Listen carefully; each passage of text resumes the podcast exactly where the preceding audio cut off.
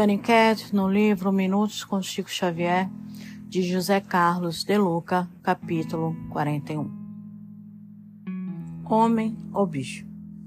Estamos encarnados na Terra, espíritos imortais que somos, para nos humanizarmos, de modo que todo processo de ódio ou de cólera é reminiscência da nossa vida animal.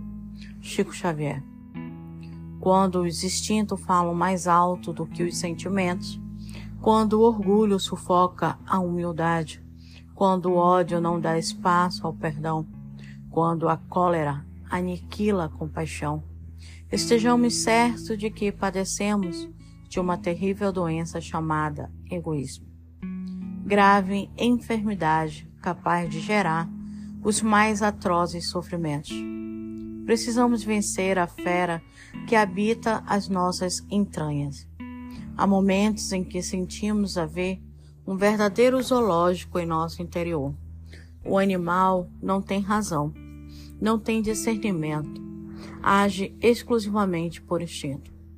Chico Xavier ensina que devemos nos humanizar, isto é, usar os atributos humanos da razão e do sentimento. Se usássemos mais a razão, evitaríamos muitos comportamentos que nos aproximam das feras. Basta lembrar, por exemplo, como agimos quando tomados pela ira. Do mesmo modo, não podemos viver presos exclusivamente aos instintos. A vida é muito mais do que simplesmente comer, beber, dormir e fazer sexo. Os vícios surgem exatamente quando, vazio dos sentimentos nobres, tentamos em vão suprir os buracos da alma com os excessos de comida, bebida e sexo. O vício é uma cratera em nossa alma, um vazio que somente será preenchido com a argamassa das atitudes amorosas. Precisamos, portanto, humanizarmos-nos urgentemente não alimentar nossos bichos interiores. E isso somente ocorrerá quando passarmos a experimentar mais os sentimentos de amor, compaixão e respeito pelo próximo. Fazendo assim, vamos, enfim, nos isolar das arenas, onde as disputas sangrentas do ódio muito se assemelham às detestáveis rinhas de galos. Muitas das vezes agimos como um bicho.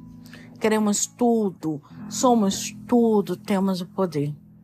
E aí, quando voltamos à razão, saímos daquele halo, observamos que perdemos em nós o, o trato humano. Nos deixamos dominar.